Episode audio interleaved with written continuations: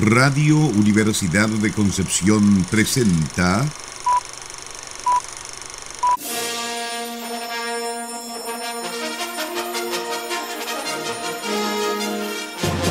De película.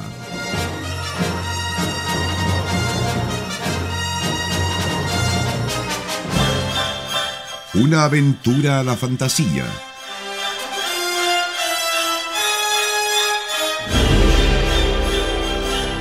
un paseo por las imágenes que guardan tu memoria.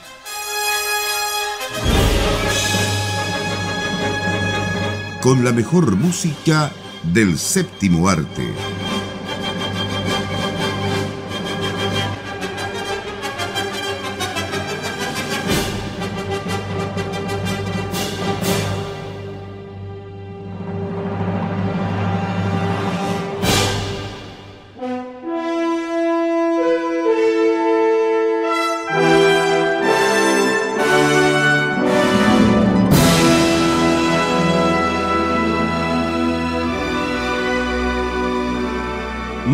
Tardes, estimadas auditoras y auditores de Radio Universidad de Concepción. En esta fecha tan especial, cayó justo, por casualidad. en este día sábado eh, comienza un nuevo programa de películas. Vamos a secularizar nuestro programa en esta ocasión. ¿ya? Y estoy hablando así. Ah. Porque vamos a ver una película eh, bastante eh, a ver, ¿cómo lo podría decir? Eh, difícil un poco de tragar, ¿ya? Es muy larga, pero no por eso deja de ser una buena película. Eh, de un director que nos ha traído películas como eh, Gangster Nueva York, ¿cómo se llama? Pandillas de Nueva Pandillas York. de Nueva York.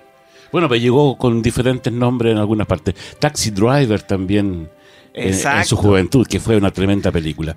Estamos hablando de Martin Scorsese y su película Silence, o Silencio, como llegó también acá a los cines, protagonizadas por eh, Liam Neeson, eh, Andrew Garfield y se me queda el Adam último, Driver. Adam Driver. Adam Driver. El pololo de Sara. Cada vez me van cambiando el pololo y yo no sé, yo no he dicho nada. es que él no lo sabe. Yo Bueno. pensé que este programa iba a ser un poco más, poco más más, tranquilo, poco más un poco tranquilo. más serio. no, no, por eso. Bueno, es una película, como decía, realmente que a mí me impactó mucho en el, el momento que la vi. Y lo que sí eh, rescato y me, me- me gustó harto es la fotografía. El tiempo en que se da Martin Scorsese para contar esta historia. Es una historia que él quiso contar desde muy temprana edad. Pero obviamente a veces no las cosas no se pueden. Eh, tiene que ver mucho con su vida juvenil de monaguillo en su barrio natal, creo que él es de Brooklyn, si no me equivoco. Y no solo eso, Y no solo eso, sí. porque él también pensó en ser sacerdote Justamente. antes de dedicarse al cine. Pero dijo, no es mi vocación. Mi vocación es hacer películas. Y, y menos mal porque siento yo que de repente entre toda la parafernalia, y me van a disculpar los más devotos, ¿ah? pero entre toda la parafernalia de los ritos, de repente la Semana Santa también se ha desvirtuado bastante y no solamente ahora, sino que quizás desde el origen de los tiempos, cuando se le empezaron a asociar un montón de cosas adicionales. Es bueno que llegue un cineasta como Scorsese y nos cuente esta historia eh, que está inspirada en hechos reales, digamos, Sí, está basada en un libro que está inspirado en hechos reales porque la forma de mostrar algunos temas que son bastante crudos, pero que en el fondo te están hablando todo el rato de la fe, eh, es bueno verlo en esta fecha. De hecho, como que me, me devolvió un poco el sentido de el sentido de la Navidad, el sentido de la, de la Semana Santa, el sentido de la fe, porque se, se pierde de repente entre tanto Jesús de Nazaret y entre tanto el manto sagrado. Como que esas películas, si bien son súper buenas, de repente no, no logran transmitir con tanta crudeza quizá y tanta simpleza qué es lo que hay en el trasfondo, en este caso, de la fe cristiana, que se rodea, en este caso, eh, desde el punto de vista católico, eh, con muchos ritos, muchas cosas extra, pero si uno empieza a sacar todas esas cosas adicionales, te encuentras con lo básico que es como universal al final. Y, y en el fondo esta película está todo el rato poniendo en juego eso. O sea, Claro. ¿qué es lo que rescatamos, qué es lo que defendemos al final cuando estamos tratando de defender nuestra fe? Eh, el protagonista que es Rodríguez, ya, me da risa cómo lo pronuncian, Rodríguez. son portugueses. Claro, claro, una cosa así. bueno, acá en realidad eh, él eh, lucha, digamos, de, de alguna forma para poder recuperar esa fe que de alguna forma la perdió. Bueno, es como es, es- es como algo es como extraño, como que él pierde la fe, pero él lucha para poder recuperar esa fe.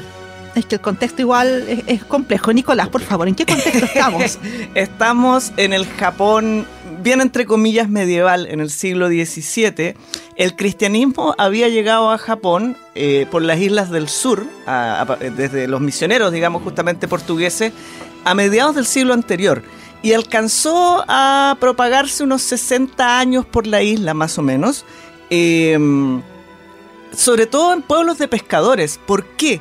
Porque el mensaje que traía el cristianismo de alguna manera iba en contra de esta lógica de castas que existía en Japón. Entonces eh, se convirtió finalmente en algo peligroso para las estructuras de poder y económicas y sociales en Japón. Por lo tanto, luego de 60 años, derechamente a los cristianos se los comenzó a perseguir y de manera bastante cruel.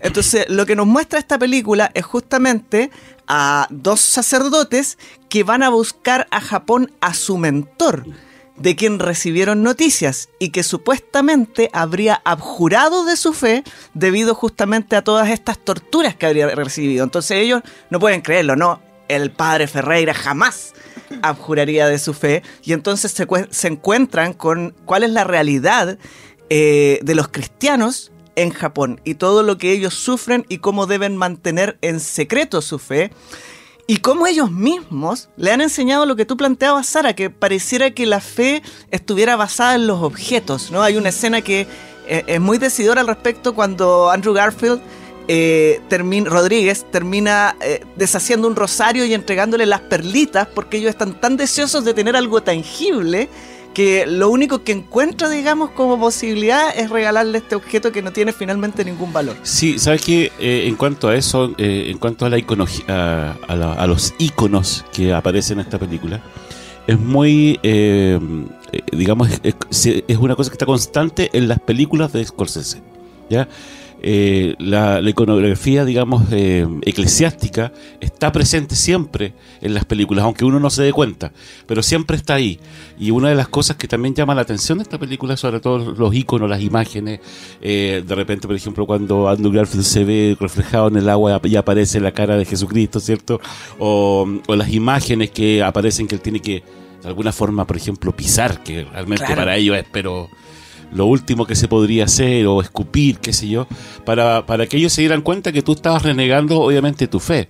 Entonces eran situaciones bastante complicadas, porque si no te mataban, así de simple. Claro, Pero claro. eso es lo, lo interesante porque el culto a la imagen es algo que todavía se hace harto. O sea, el tema de las estatuas, de las iglesias, es algo, de hecho, una crítica se ha- que se hace desde otras religiones hacia el catolicismo, al cristianismo en general, que hay mucho culto a la imagen, comparado con otras religiones en que, por ejemplo, está prohibido hacer imágenes de, lo, de no sé, pues, del profeta o de, o de Dios o cosas claro. así. El catolicismo siempre tiene la, que la Virgen, que los santos, en fin. Y, y me pasó durante la película, pero claro, hay que ponerse en el contexto del año en que estamos y, y la realidad en que se vive. Porque uno de los grandes conflictos es que quieren hacer que estos curas renieguen de su fe. ¿Y cómo se hace eso? Los japoneses decían, es un mero trámite. Pisa esta estampa de Jesús y con eso tú dices, estoy renegando mi religión y listo. O sea, al japonés realmente no le interesaba, porque yo creo que en el fondo sabían que en el fondo, en el corazón, tú no puedes cambiar a una persona así nomás. Pero a ellos les interesaba un poco el show, o sea, mostrarle a la gente que, oye, mira el cura cómo está renegando. ¿Dónde está el poder finalmente? Pero al final es como que realmente ellos sentían que al pisar la imagen de Cristo estaban renegando de su fe. Que uno puede a lo mejor, eh, esto ya es como súper personal, pero yo estaba pensando, aunque te obligan a pisar la imagen de Cristo, aunque te obligan a hablar mal de la Virgen, qué sé yo, no te pueden obligar, eso no significa que tú estás realmente cambiando tu fe. Pero para ellos era un conflicto tremendo, o sea, y realmente me costó un poco como empatizar con ese lado, pero claro, si nos ponemos en el contexto, siglo XVII, eran curas jesuitas, cómo se vivía la religión en esos tiempos, la iglesia ha cambiado bastante, de hecho, punto de vista de los cristianos ha cambiado bastante, hay muchos que estamos como sin iglesia, por así decirlo, porque no, no seguimos los ritos de uno u otra. Eh, como que cuesta un poco mirarlo desde ese punto de vista, pero me pareció súper interesante esto como de la imagen, o sea, que al pisar la imagen estás renegando de tu fe. Y yo lo encontraba que era, pero no. De hecho, hay una cosa bien interesante que tiene que ver con eso en, en el tratamiento histórico, porque trata de ser muy fiel en la representación histórica de esta época, Y una de las cosas que ocurre y que son sutilezas que se van dando en las conversaciones, en los gestos, es que en realidad el cristianismo como entró a Japón, entró como entraría a cualquier otro lado. Finalmente hubo un sincretismo, es un cristianismo budista. Entonces no es un cristianismo tal y como lo ven estos curas occidentales y hasta ellos mismos como que de repente les cuesta entrar en esa dimensión de una cultura que es completamente diferente porque yo creo que eso es algo que remarca mucho esta película. Es una película llena de contrastes, de estos planos abiertos que buscan como decirte, sí, mira, parece que Dios está aquí, ¿ah? pero al mismo tiempo te están mostrando cómo frente a ese plano torturan a personas, qué sé yo, eh, o este inquisidor que pasa de una, son, de, una mirada esperanzadora a una sonrisa macabra, qué sé yo. Tanto contraste como el hecho de que la película anterior había sido El Lobo de Wall Street. Claro. Totalmente. Pero Venía del pecado. Eso tiene que ver un poco con los tiros de cámaras que está acostumbrado a hacer Martin Scorsese y a lo mejor Sara me puede ayudar en eso, porque él le gusta mucho contextualizar al actor. Es decir, no solamente mostrar al actor, sino qué es lo que lo rodea y qué es lo que hace el actor. ¿Ya? Y eh, es bien interesante ese juego porque uno lo puede ver en todas las películas de, Martin Scorsese que hace el mismo tiro de cámara. Muestra al actor como 5 segundos y después se da una vuelta por, todo el, por toda la escenografía y vuelve al actor de nuevo. ¿Para qué? Para contextualizar obviamente eh, obviamente la, vida de la, de la persona que se está contando. Y eso eh, tiene que ver mucho también, como vuelvo a repetir, con el premio, por ejemplo, a mejor fotografía. Y que yo lo encontré muy, muy bien ganado porque tiene una fotografía preciosa esta película. Fue, una nominada, sí. Fue nominada. No ganó, seguro que no Pero ¿sabes qué? Fue bien interesante que apareciera nominada porque es una película que se estrenó un 23 de diciembre, es decir, apenas, alcanzaba a llegar a la carrera de los Oscar y rápidamente fue considerada. Ahora, en la cinematografía está Rodrigo Prieto y Rodrigo Prieto participado en películas como Brockback Mountain, sí, ganó en 2017, ganó a mejor eh, fotografía. ¿Sí? ¿Al Oscar? Sí, al Oscar. Ah, yo pensé que había sido nominación. Eh, entonces, eh, estamos hablando de alguien que sabe trabajar con estos planos abiertos, que tiene mucha expertise y que de alguna manera es una dupla, digamos, perfecta junto con Scorsese para tratar de representar lo que él busca representar en la imagen. Porque está justamente, vuelvo a la idea del contraste, ¿no? Eh, tratando de transmitirte permanentemente esa sensación de que pareciera que la divinidad sí pudiese estar aquí y sobre todo en esos paisajes de un Japón de hace varios siglos atrás que todavía no está poblado, que es pura naturaleza. Con harto menos rascacielos, digamos. Claro. Sí, ay, de eso vamos a hablar, pero el siguiente bloque por si acaso, porque yo estoy seguro que todos pensaron que había sido en Japón filmada y no fue así. No. Después vamos a contar por la qué. Trampita. ¿Vamos a la música? Vamos a la música. Bueno, estamos revisando la película Silencio de Martin Scorsese del año 2016. Eh, la música en esta ocasión viene de la mano de Catherine Kluge y Kim Allen Kluge.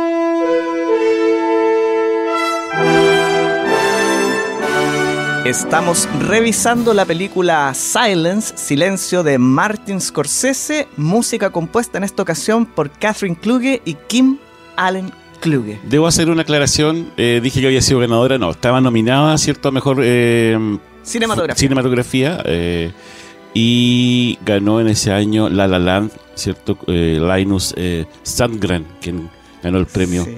A, ese, a esa categoría. Yo les comentaba que con el solo la sola utilización de la noche falsa, la noche americana en silencio, ya Ah, con eso claro. para mí perdieron el Sí, pero, pero ¿sabes qué? Pero qué interesante que, que todavía ocupen ese tipo de, de recursos. Hay que porque- cumplir los plazos, pues. Claro, hay que filmar cuando pero- dijimos que íbamos a filmar. Pero, Es que si el clima no acompaña. Fíjate que hay algo de eso y bueno, a ver, esta película fue un fracaso. En términos de taquilla fue un fracaso. Mm. Costó 50 millones de dólares, ni por lejos alcanzó a recuperarlo. Pero 50 millones de dólares para este nivel de producción es la nada. O sea, nada. a- aún así está muy bien logrado.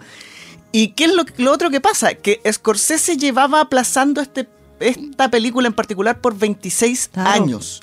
Entonces, cuando terminó El Lobo de Wall Street, dijo, no, yo ahora o trabajo en esta película o trabajo en esta película. Y se empecinó en ello.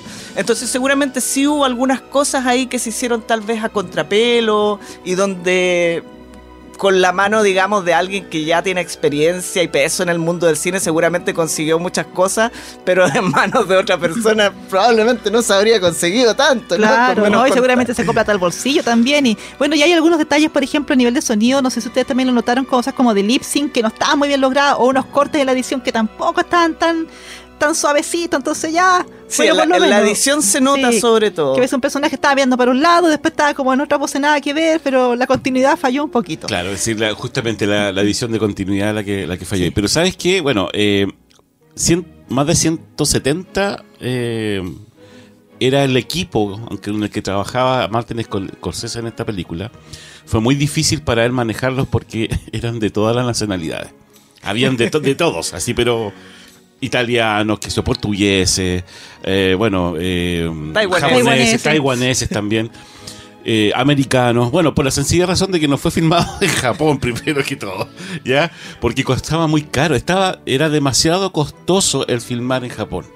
Entonces, obviamente, ahí la producción decidió ocupar eh, Estados Unidos, Taiwán. Sobre todo Taiwán. Sobre sí. todo Taiwán, dice que realmente las costas taiwanesas dice, todavía están vírgenes, así como muy, muy en esa, de esa época, así que aprovechó, digamos, ese tipo de, de situación.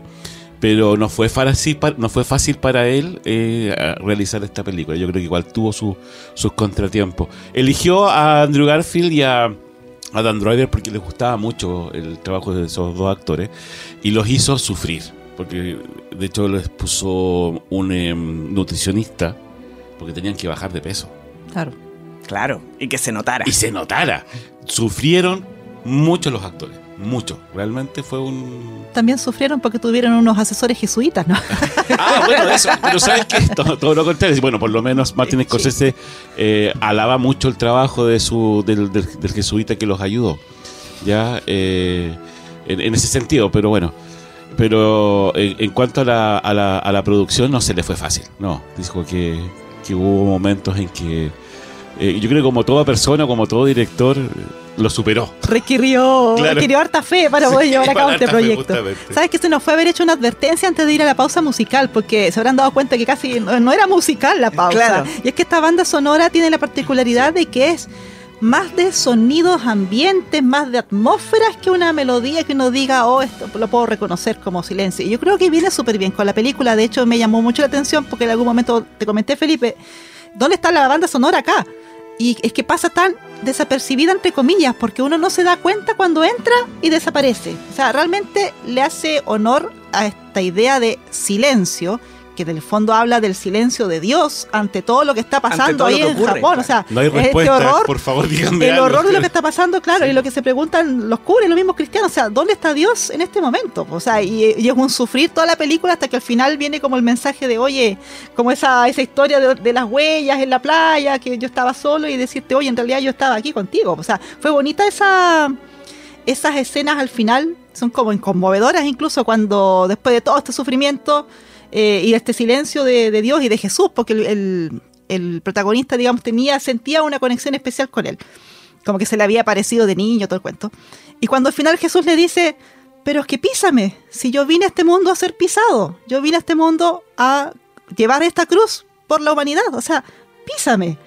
Y es como que uno dice, ah, las lágrimas, porque en realidad, por mucho que te hablen de eso los sermones, que el Evangelio, verlo así como forma tan gráfica, de repente en una película, como que uno puede dimensionar un poco lo que significa, o sea, que exista como una persona, un ser, un ente, en fin, que diga, o sea, para mí tu sufrimiento es como no es nada. O sea, yo sufro por ti.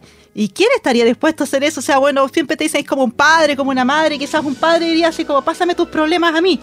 Pero que sea como nivel más cósmico, es como, ah. Entonces siento que eso está súper bien logrado y ahí, uno dice, Scorsese, po". o sea, ¿cómo logras poner eso ahí? O después hacer esa, esa idea de que este personaje, ¿cómo se llama? Kinichiro. El, El japonés que el lo tenía, sí. no me acuerdo muy bien. No, pero no, el japonés que lo perseguía, que, era- que era como que era como medio extraño, Ay, sí. que era como medio traidor. Que lo, tra- lo Sí, traicionaba sí, y que era como-. Kishijiro, Claro. Kishijiro. Que que claro, que era como una figura entre comillas de un Judas, pero como más extremo, porque él creía que por cualquier cosa te podías confesar y estoy listo, po. Y que al final darse cuenta que, oye, en realidad como que Dios estaba conmigo a través de él, o sea, si yo podía sentir piedad, porque eso fue también bueno, o sea, como que el, el cura siempre, ya al final lo confesaba, ya al final te doy la bendición, a pesar de que estaba chato con este tipo, de que decía, polla, este desgraciado, igual nomás sentía piedad por él, pues y al final ese era como el mensaje, o sea, sentir piedad por el otro, pues sentir cariño por el otro, a pesar de todo lo que te hizo, entonces cuando el cura se da cuenta, uno dice, bueno, en realidad, misión cumplida, muchacho, porque con todo lo que pasó, igual no perdió como la base de No, su fe, claro. pues, la Claro. esencia de su fe. Sí, bueno, eh, yo no sé si a ustedes les pasó, pero eh, sentí como un poco igual contra, un poco eh, un malestar contra el personaje de Liam Neeson al momento de verlo tan bien, Tan Sí, entregado. así como, pero, esa, pero claro. ¿cómo dije yo? ¿Qué, onda? ¿Qué pasó aquí? Pero es que es como la imagen, siento yo, porque en algún momento igual tuvo como un lapsus. Y como, pero como que se dio cuenta y el tiro lo. Y, claro, y él como que rápidamente entró en, digamos, entendió. Entonces, ¿Cuál es el juego en el fondo que te Claro. estaban poniendo Sí, los sí, japoneses? claro. entonces Porque- quizás por eso lo veía tan light, si se quiere, porque quizás él no sufrió, bueno, debe haber sufrido porque lo, lo que llegaba a ellos era que había sido torturado, ¿no? Pero, pero él ya estaba en otra etapa. Entonces, claro, para la persona que todavía siente que, que está poniendo en juego su fe, eh, la sensación que eso le genera es otra. Y yo creo que tratan de transmitirte justamente eso. Ahora, ahí están mencionando lo que es importante. También está Liam Neeson aquí como el padre Ferreira. También está Kieran Hintz, que es un tremendo actor. Y eh, el papel de Iseo Gata, que es el inquisidor. Por. Dios, yo creo que eso es lo mejor de toda la película. Personaje detestable, pero bien logrado. Así de, lo que decía un poco ¿Qué tipo de recién? ¿no? Así como- Eso de que de repente es capaz de tirar esa palabra y esa mirada que te dice, no, si acá hay algo de esperanza y de un momento a otro cambia con esa carita de reptil o de... Y esa idea de que esto es un mero trámite. Claro. O sea, terminemos luego, vámonos para la casa. Independiente que estés quemando gente, la estés ahogando. o sea, terminemos pronto con esto, este asunto desagradable y nos vamos. Claro. La mirada de como del Estado japonés, del shogunato japonés. Claro, realmente un personaje odiable y, y- y lo, y lo logró, lo, lo consigue, digamos, en- dentro de la película. Ese personaje. Y, lo otro que quería destacar es que finalmente esta película, a ver, el tema de lo cristiano es algo que es bastante presente en la filmografía de Scorsese, o no, Sí. no tanto lo cristiano, sino que la fe. De hecho, si uno ve el irlandés, igual hay algo de eso, tú mismo lo decías, hay mucha iconografía en otras películas, está el tema de la culpa en el, en el irlandés, que es muy cristiano, pero hay tres películas que forman parte, podría decirse, de, de una trilogía, ¿no? Eh, que son Kundun, eh, con la historia del Dalai Lama, eh, La última tentación de Cristo, que en su momento fue muy controversial, y esta película viene a cerrar una especie de trilogía que reflexiona justamente sobre los asuntos de la fe y sobre todo de personas que se ven en conflicto respecto de su fe. Este Dalai Lama que sabe, ¿cierto?, que quiere ser asesinado por el gobierno chino y que tiene que tomar una decisión respecto de su propio rol para el budismo tibetano, para el lamaísmo. Eh, este Cristo, ¿cierto? Que en sus últimos momentos se ve viviendo una vida diferente y ahora estos sacerdotes, ¿cierto? Que se ven eh, sometidos a este trance de tener que entender dónde está la esencia de la experiencia de la fe. Me parece muy interesante también revisar esta película a la luz de esas otras reflexiones, porque esta es una película que funciona por sí misma, independiente que tiene sus detalles técnicos, como bien decía Sara, pero desde el punto de vista de, eh, del mensaje, de la reflexión y de cómo te lo presenta, yo creo que es una joya. Sí. Y de hecho la- el American Film Institute, a pesar de todos esos detalles, ese año 2016, cuando fue estrenada, la consideró dentro de las 10 películas más importantes del año. Que es bastante decir, porque estamos hablando de que se producen cientos de grandes producciones al menos. sí. Eh, eh, había, había leído y había escuchado también por, la- por el mismo Martin Scorsese un poco la similitud que había querido mostrar, o no similitud, pero, pero sí que tenía mucho que ver en la última tentación de Cristo, como decías tú, con esta otra película Silence, porque habla casi de lo mismo, digamos, el, el- porque el, el- el Jesús que te muestran ahí es un Jesús que obviamente quiere otra, quiere otra cosa, porque quiere realmente vivir una vida totalmente... ¿Qué no sé, pasaría si no acepto este llamado? Claro. Justamente, Claro, o sea, entonces ahí también hay un juego con la fe. y hay- realmente Martin Scorsese se pasa con este Eh, Es tema. un what if del Claro. momento cuando dice aparta de mí este cáliz. Claro, una- Claro. Es, es eso, sí, es Sí. eso. Básicamente, y fue muy controversial porque obviamente la gente que, que es más creyente se sintió un poco atacada al mostrar a Jesús, digamos, en, en esos términos, pero, pero yo creo que es una reflexión válida, es decir, eh, si se supone que te plantean la imagen de Cristo como Dios hecho hombre y que sufre lo que sufren los hombres, bueno, por algo está, digamos, la, el momento del, eh, de su meditación en el desierto y Sí. las tentaciones, etcétera. O sea, aquí es una relectura simplemente del hecho de que ese Cristo también padeció el hecho de estar encarnado como ser humano. También Eh, veía las cosas desde nuestra perspectiva. digamos. Claro. Claro, pero pasa, es, es típico que pase, que de repente sale una, una película controversial con el tema cristiano, o, o- no llamamos cristiano, que sea eclesiástico y de, de cualquier iglesia, de cualquier fe. Sí. Va a pasar lo mismo, decir, oh, se van a sentir atacados, hoy pasó esto. Pero no son capaces de repente verlos con otros ojos, como tú, de, de analizarlo eh, con otros ojos para poder en realidad eh, eh, entenderlo de otro punto de vista. Es como que se sienten todos atacados. Yo, y en el- de hecho, en el comienzo del programa yo iba a decir que cualquier cosa aquí que, que- que Cualquier dijéramos, opinión. mi opinión no tiene nada que ver, que no estamos en contra de ninguna religión, de ninguna fe y de ninguna creencia, así que solamente estamos hablando de una película que habla de la fe. Claro. Sí. Y que de Ah. hecho está la libertad de, de expresar, digamos, esta- estas ideas como se quiera y uno verá lo que toma y lo que deja. Y ahí Así es, está sí. nuestro mensaje de Semana Santa. De Semana Santa. Bueno, volvamos a la música. Ya lo dijimos, esta es una banda sonora eh, bastante quieta, ¿no? Como representando el silencio de que justamente nos habla esta película, Silence de Martin Scorsese.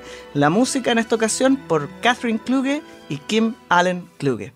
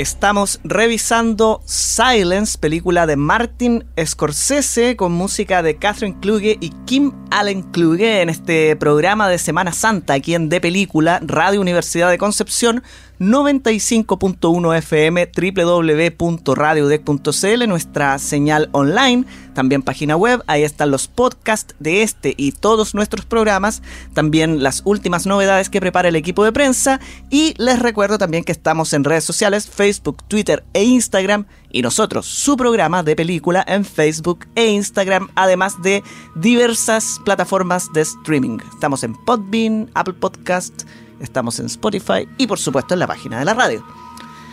Y en sus corazones. Y eso justamente. Sobre todo. Ah, Más de 20 años ya al aire acá por Radio Universidad de Concepción, junto a ustedes y la mejor música del séptimo arte. Bueno, y no solamente de cine, hemos visto música de videojuegos, de eh, obras de teatro. De títeres nos falta Títeres, ver. televisión. Sí, nos falta ver eso nomás.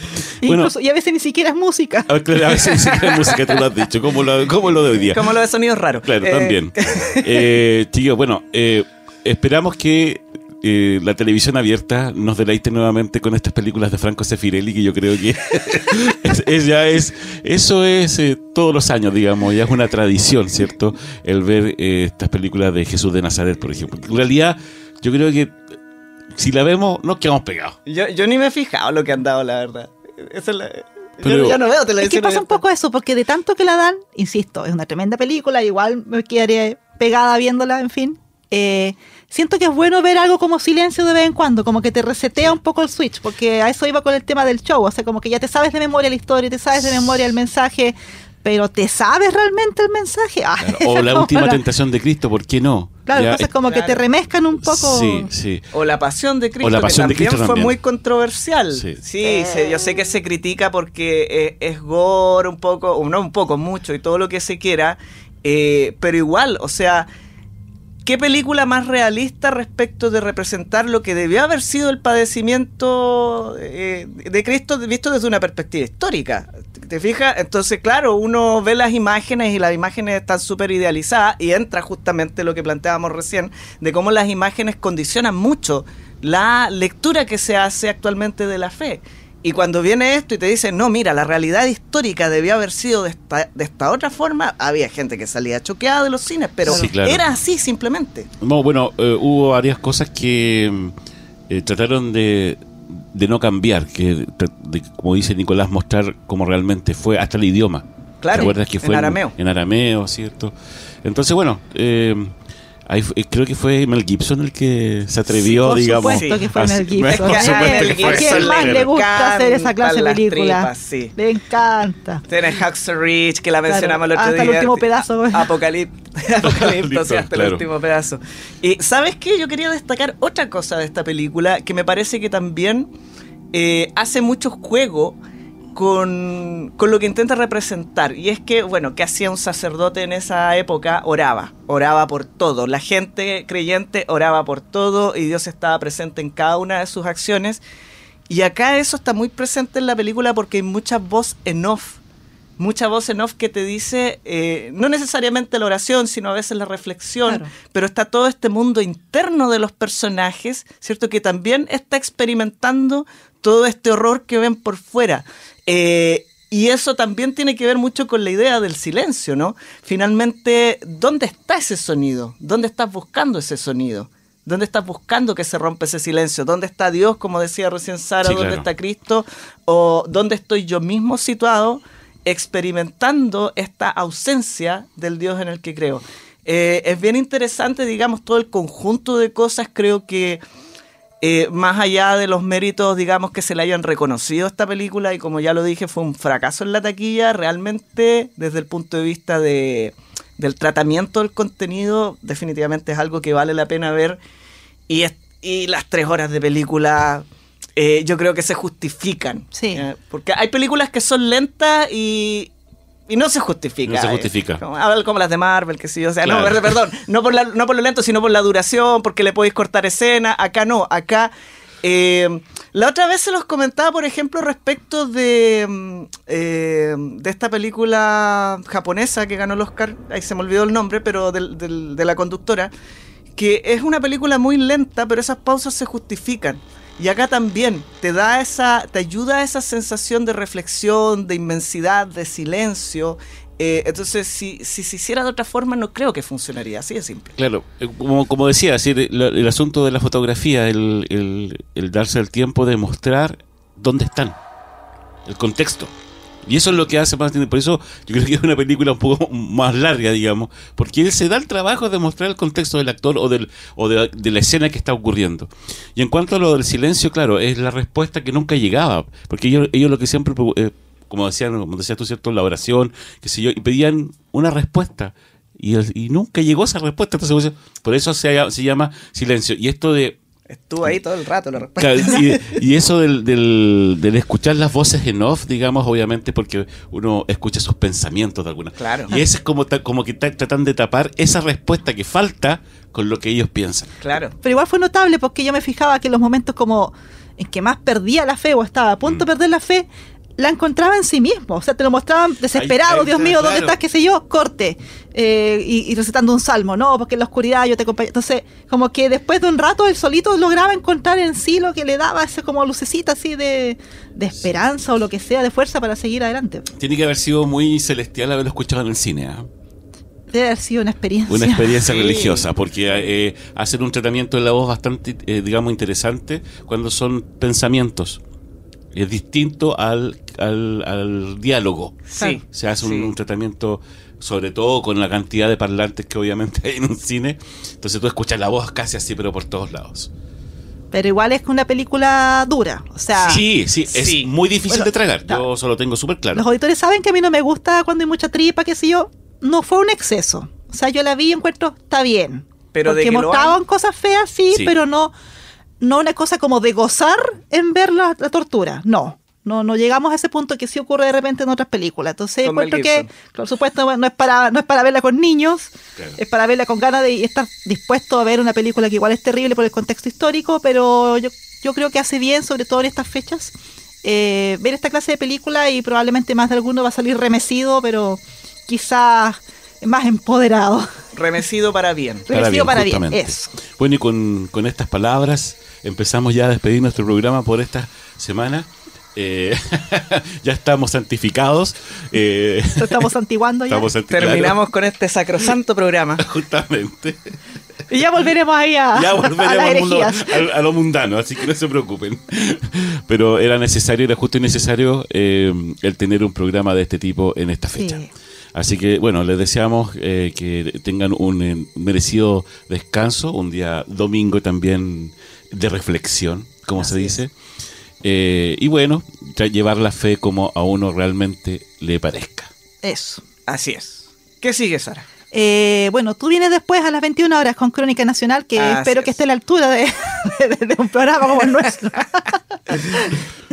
Domingo Santa Cruz. No, no busqué música sacrosanta esta semana porque lamentablemente tengo, tengo que decirlo. eh, había una fuente para acceder a música religiosa chilena que lamentablemente desapareció de la red. Entonces, Ah. entre repetir obras que ya se habían tocado anteriormente, preferí simplemente pasarme algo que no hubiese sido tocado antes en Crónica Nacional. Muy bien. Me parece. Perfecto. Quiero pasar un breve anuncio. A ver. Porque la gente se estará preguntando, bueno, el sonido penquista vuelve la próxima semana, pero en nuevo horario. Ah, Va a estar a las 16 horas. Así que cuando la próxima semana, sí, 16 Sí. horas, sonido penquista, Sí. lo mejor de la música local. Bueno, yo aprovecho de pasar otro aviso el día domingo, ¿cierto? El- Sonidos raros. Los sonidos raros, no, exponentes de New Age acá con el profesor.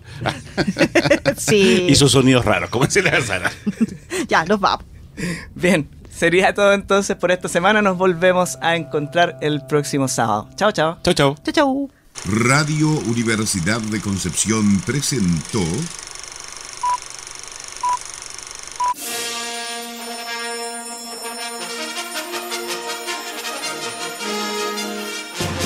de película.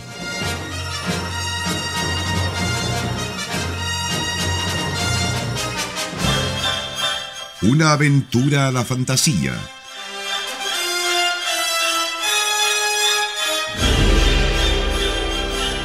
Un paseo por las imágenes que guardan tu memoria.